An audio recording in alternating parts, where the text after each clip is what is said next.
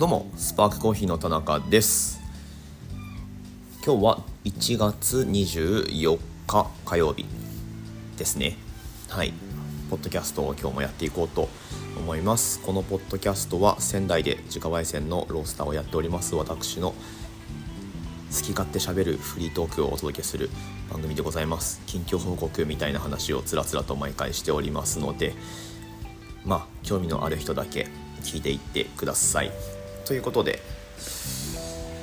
すーんと近況報告近況報告。うんまあ頑張るしかないですね。はい。いや全然なんか気分はあんまり悪くないというか。いやまあでも1月のそのお正月はともかく終わってからのお正月ムードが終わってからのまあ2週間くらいが本当にきつくて。えっといやでもこれしょうがないんですよ。だから景気って気分なんでもう最悪じゃないですかそれで言ったら。なのでまあまあしょうがないかなとは言いつつ。うん。まあどうにかしていかないとなと。うん。まあ、気持ちよくねあのうちでお買い物してもらえるような、えー、取り組みっていうのをしていく必要があるなと思うんですけど、はい。まあ、なので、えー、ちょっとねまああるタイミングで妻ともミーティングをして、まあ、戦略会議みたいなことをねあの夫婦でやってるとね本当に毎日こう、まあ、いつでも話せるっちゃ話せるんですけどなんかこうやっぱその辺がなあなあになってしまってまあミーティングねすごい大事だよねっていう認識は2人ともあるものの、まあ、2023年っていう年を振り返った時にまああのあんまり良くなかったんですよね、うん、ちなみに一番スパークコーヒーが良かったのは良かったのはっていうかえーと、経営的に良かったのは2020年なんですけど2021かな。どうだろう、まあ、2020えー、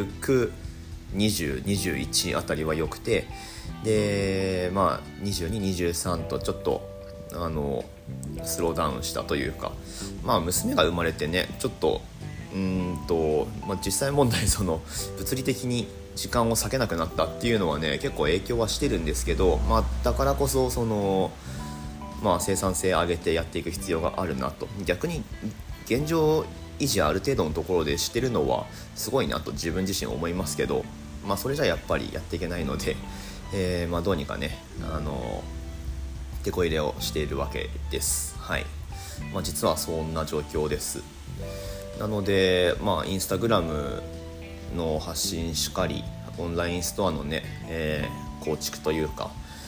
まあいろいろこうちょこちょことできることをやってるわけですね。あとは店のその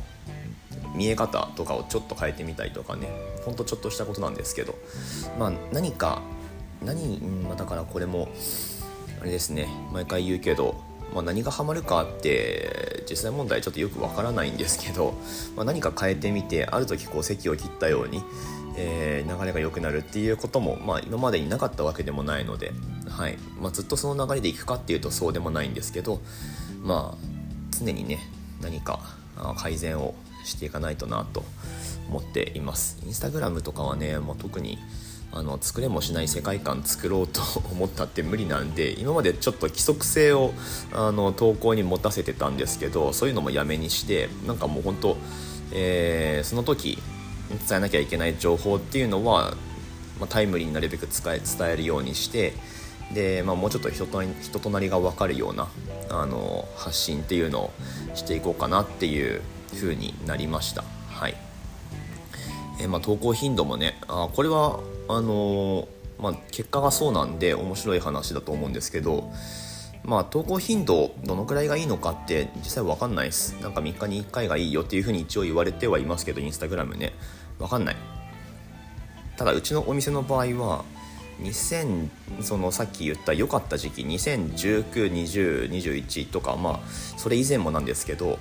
僕ほぼ毎日投稿してたんですよ。ほぼ毎日投稿してて、えー、まあどのくらい売り上げにつながるのかって分かんないですけど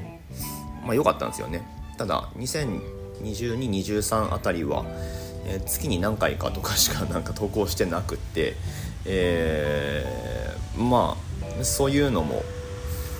まあ良くない要因として上げようと思えば上げられるよねっていうところでまあまああの毎日じゃないにしろ投稿頻度はもう少し上げた方が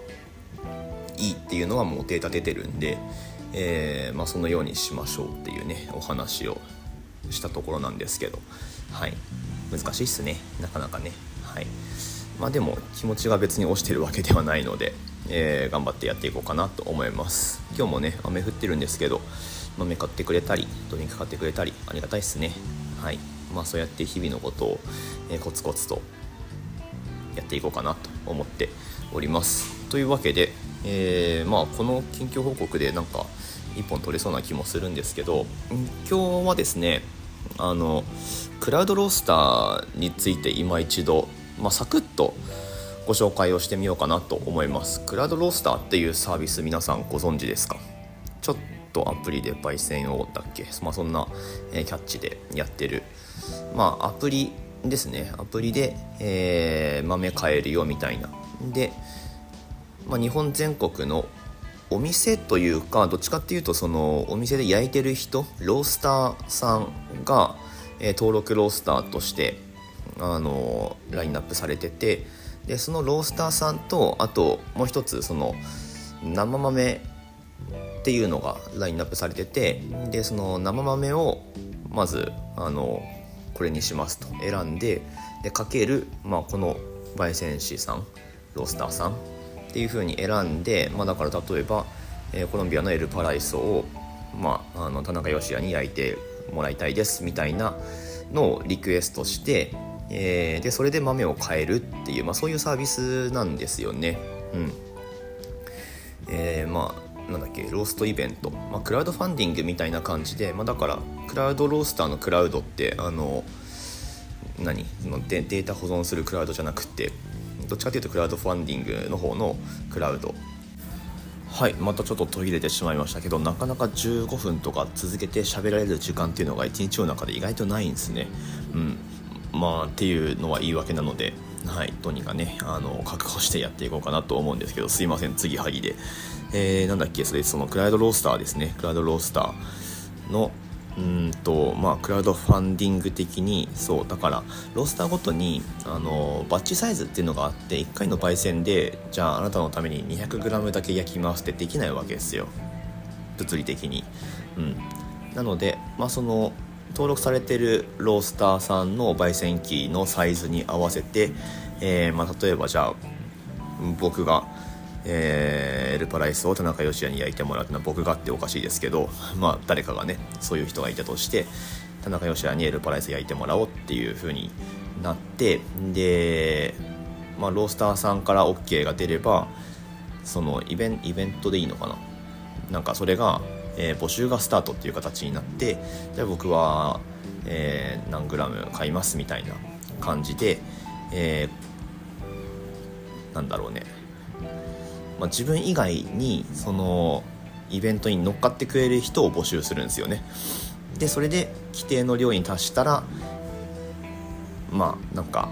焙煎スタートっていうか焙煎スタートっていうのもおかしいな。何だろうな、まあ、規定の量が確定したらか注文が確定したらってことですね。注文が確定したら、えー、ロースターさんが焼いてで送ってくれてっていう感じですね。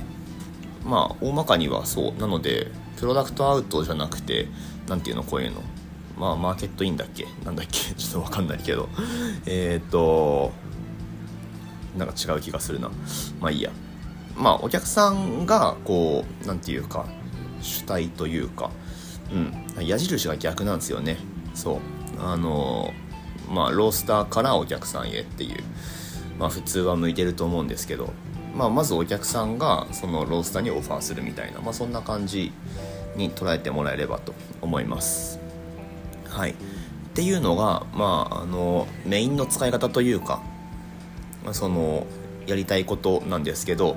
まあ、じゃなくてロースター発信で、えー、まあ、今こういうイベント立ててますみたいなこともできますで今現在僕がやってるのはそれで、えー、っていうのもそのリクエストが入んないんでえ、まあ、自分でねその募集を今かけてるわけなんですけどはい。っていうまあそんなサービスです、まあ、とにかくねアプリあの入れてる方は見てもらえば分かると思うし、まあ、まだの方はダウンロードしてちょっと触ってみればあこんなもんかっていうのが分かってくると思うんですけどはい。でねその特色の一つとしては、まあ、一流焙煎士が登録されてると。いう感じでえーと、今日はね、まあ、僕自身も誰が登録されてるのかってもはや分かんないんであのその確認をしてみようかなと思います。はい、でうんとねアプリをパッと開いてみてえー、っとこれ登録順になってるのかな？どうなんだろう？微妙に違うと思いますけど何順なんだろう？まあちょっとロースターさん読み上げていきますね。うんとね一番下が、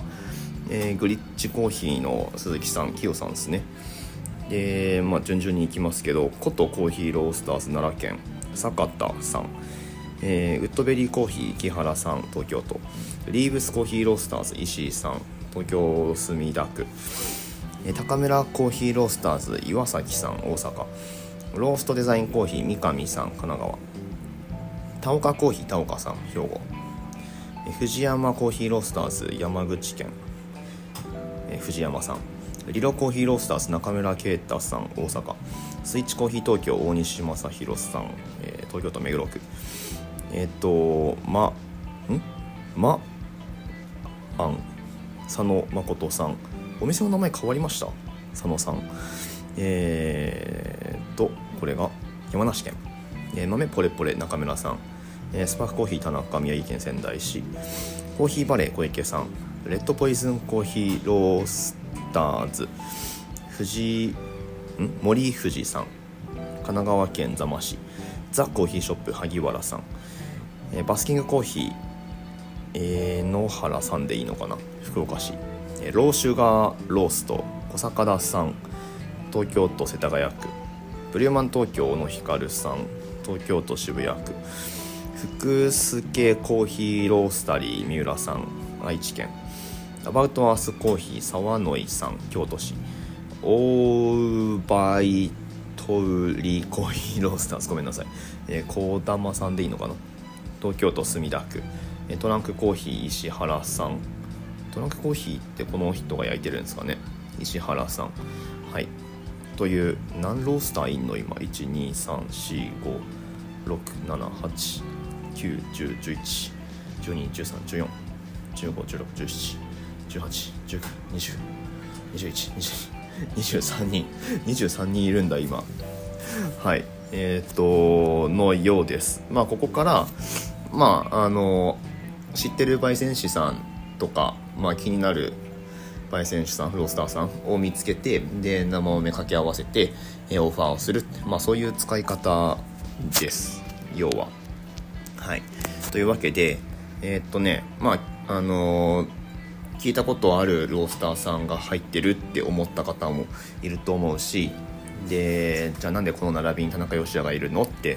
思っちゃった人もいるかもしれないし分かんないんですけどまああの一流焙煎士焙煎士ってことでまあなんかね競技会の実績とか踏まえて最近は多分オファー出して、えーまあ、続々と新規ロースターとして登録してもらってると思うんですけど、まあ、割と僕初期面だと思うんですよ。初期面で。でまあなんで選ばれたのかよく分かんない。まあ多分石谷さんの推薦だと思うんですけどまあそれで選ばれて僕奨励とか特にないんですよ。特にないので、えー、まあ何が言いたいかっていうとまあだからこのクラウドロースターの中で埋もれないように去年はねあの SCAJ の時のクラウドロースターのブースのこれ聞いてんだよな多分な。まああの根に持ってますよ僕は、うん、根に持ってる。あの樹木一貫扱いされたんで ポスターの あの扱いがね根に持ってるぞ。はい。まあ、なのでねちょっとこのクラウドロースター内でのプレゼンスを上げていこうかなと思ってるので毎月1回は、まあ、リクエスト入んなくても何かしらこうクラウドロースターの豆を焼きたいなって思ってるわけですよ。なので、えーまあ、今募集かけてるんですけどはい。そんなこんなで。ちょっとねあのお店うちのお店とかでは扱わないようななんかあの面白い感じの生豆がラインナップされてると思うので、えー、スパークコーヒーのというよりは、まあ、この豆を僕が焼いたらどうなるんだろうみたいな、まあ、本当そんな感じで、えー、使ってもらえたらなと思いますので、えー、ぜひねクラウドロースターアプリダウンロードまだの方はダウンロードして実際にね、あのー、購入してみてください。よろしくお願いします。ということで宣伝しましたよ。えー、今日はクラウドロースターの宣伝でございました。特に何も依頼されてないんですけど、はい。まあ、僕が参加しているサービスなのでね。あの、まあ、ちょっとなりとも力になれればと思います。はい。というわけで、えー、また次の放送でお会いしましょう。では。